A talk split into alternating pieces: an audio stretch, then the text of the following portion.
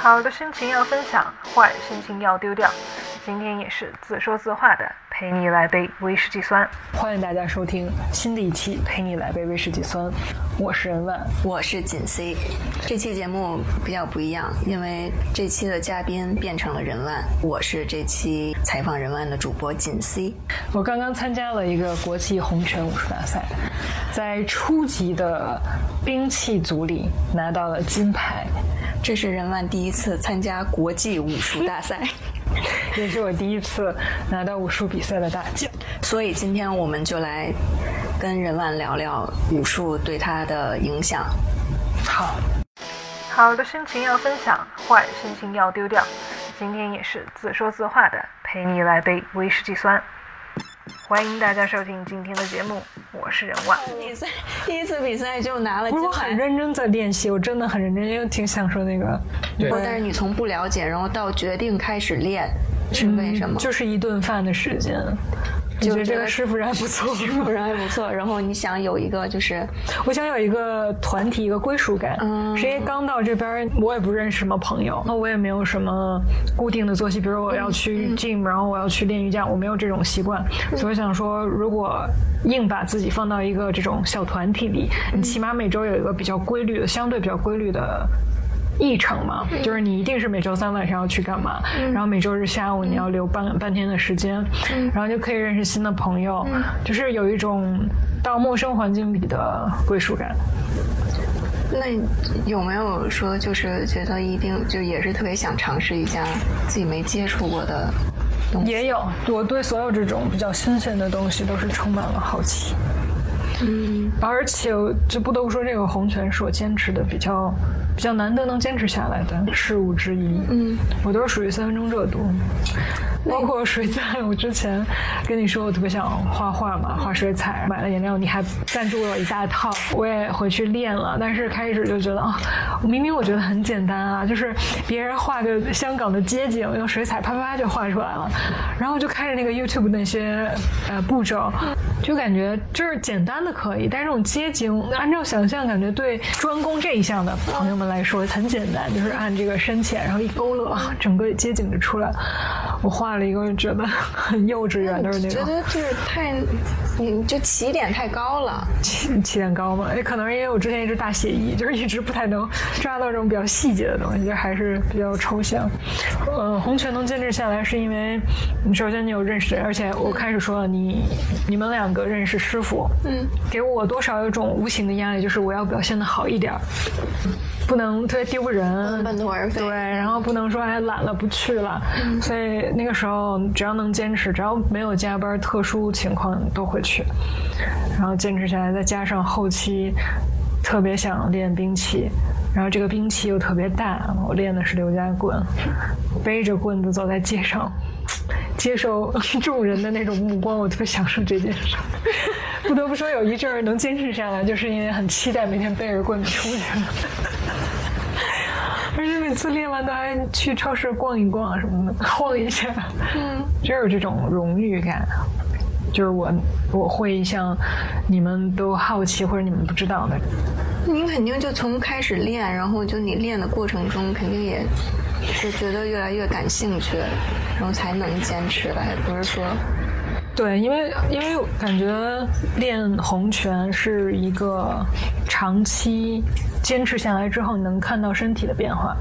嗯，就是比如从一开始扎马步，我因为我以前多少接触过一点儿这种什么。呃，什么空手道啊、擒拿，就简单的这些，我总觉得简单可以。但是你真的咬牙坚持下来，按照师傅有针对性的那种练下来，你就才知道哦，就是比如说大腿后面的这些肌肉也应该调动起来。之前是完全就好像，我就觉得我跟残疾人一样。然后师傅说你这块肌肉用力，嗯嗯，我说我大脑已经告诉他了，但是我这儿没有 没有任何反应，就是那个地方他没用过，你知道吗？对，他就发不了力。对，就完全那种感觉，就好像你你这个时间道理都懂，但是做不出来。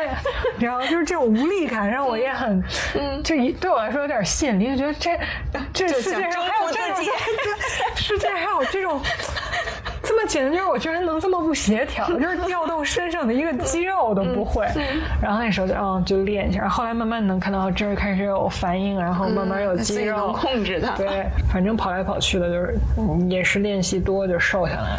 然后练了刘家棍之后，然后肌肉就是对比之前好很多，手臂、大腿。对，而且还是有规律性的，就坚持下来，这是一个需要时间磨下来的。就是你说我靠两天二十四小时训练不睡觉的，你都不行。所以你能感觉到坚持练拳给你自己身体和心理带来的变化。对，刚来的时候不是工作挺忙的嘛，其实也是减压的一个方法。就是每个人压力大的时候，或者是工作特别忙，是总需要别的出口嘛。天时地利人和嘛，算是。后期开始练兵器能坚持下来，是因为刚好不用工作那个时间，比较好控制自己的这种训练的安排什么的。那之后呢？你都已经就是第一次参加了比赛，然后拿了奖牌之后，有没有希望给自己新的目标，或者练新的兵器？嗯，兵器我希望可以继续，就是在坚持练刘家棍的基础上，可以试一下喜无 Q，就是像关刀的那个，但是小一点、轻一点的那个。嗯，然后还有是枪，就是因为之前师傅说棍是开始是单头棍嘛，嗯嗯，之后双头棍还有枪什么的都可以试一下。但是我不喜欢那种短短兵器，就是什么蝴蝶刀啊那些。为什么？为什么喜欢？为什么不喜欢短？就就是也很好看，然后它也是一个很有。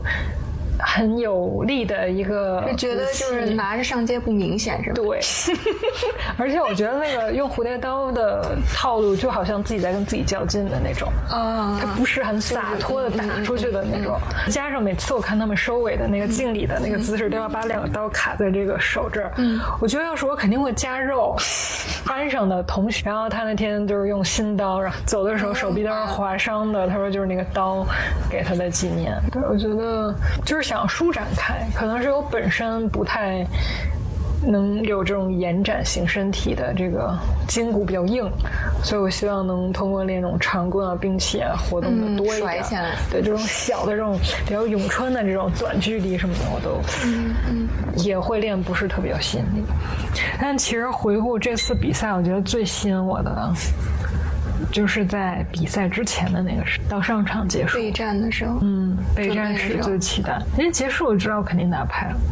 就感觉最精彩的在于等待，对过程，见证自己啊，一步一步的从最开始的目标是把套路背下来，别走错了，嗯，到后来就是打的更有力了。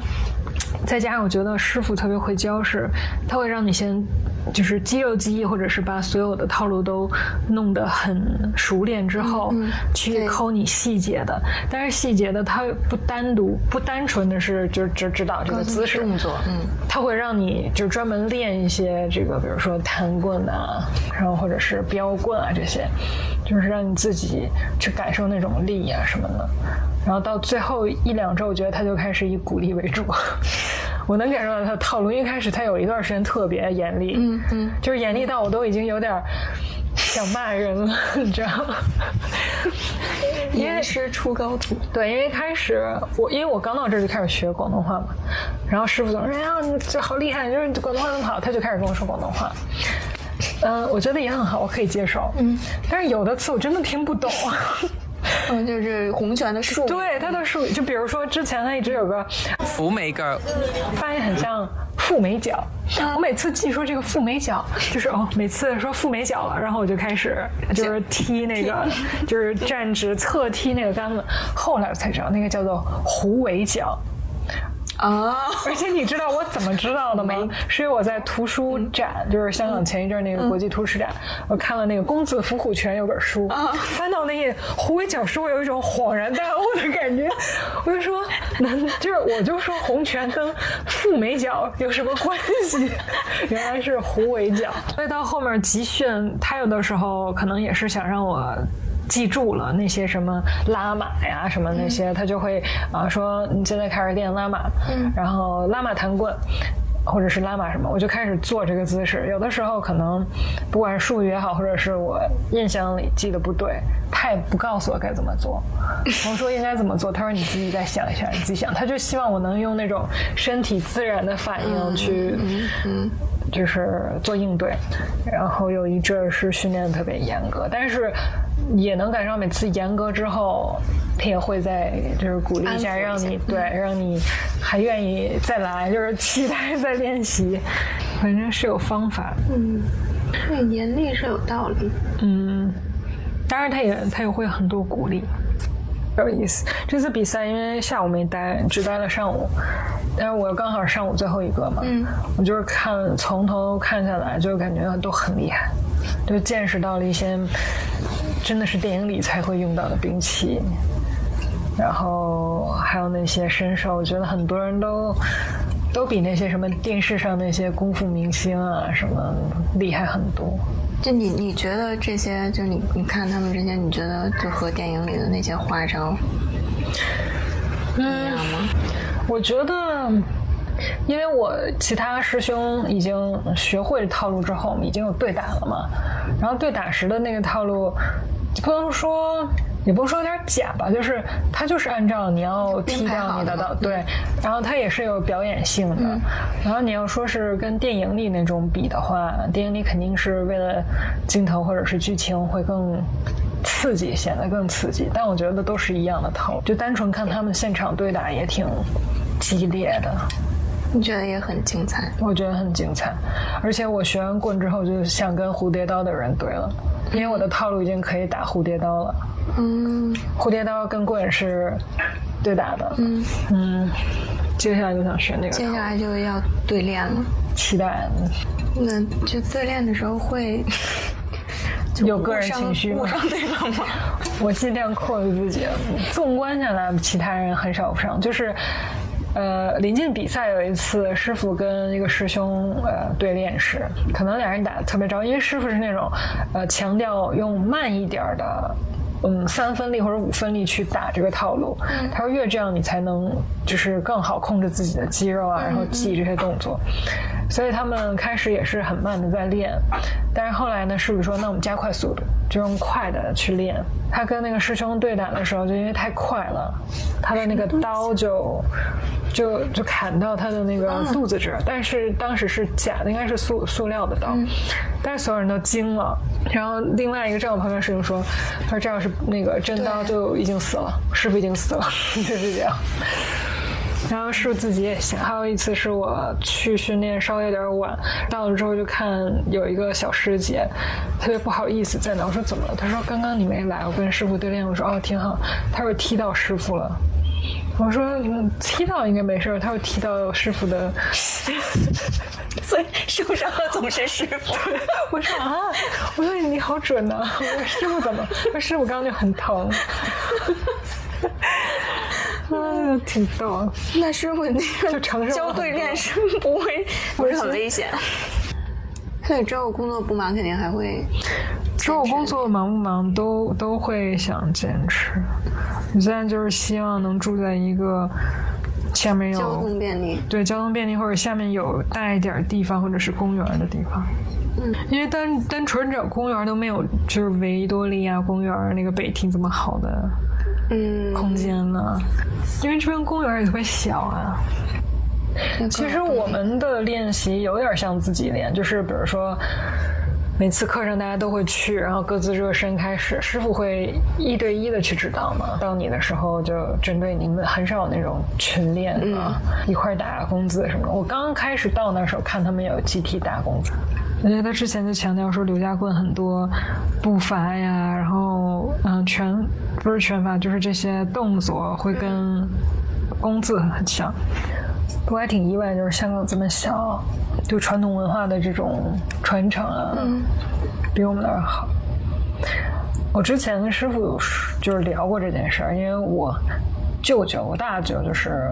形意拳，嗯，然后打的特别好。但是我小的时候想拜他为师，他就不收女的徒弟。然后后来我表弟就拜他为师。那表弟现在练吗？嗯，应该不再练了吧。就是去北京的那个对对学中医的，对学中医的他。但是肯定练完了对他有很多的就是帮助或者是启发嘛，因为感觉很多东西都是通的嘛。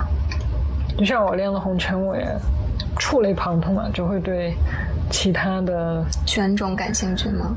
不光是拳种，我的意思是想说，练完这个棍法啊、拳法，感觉就是待人接物都会不太一样。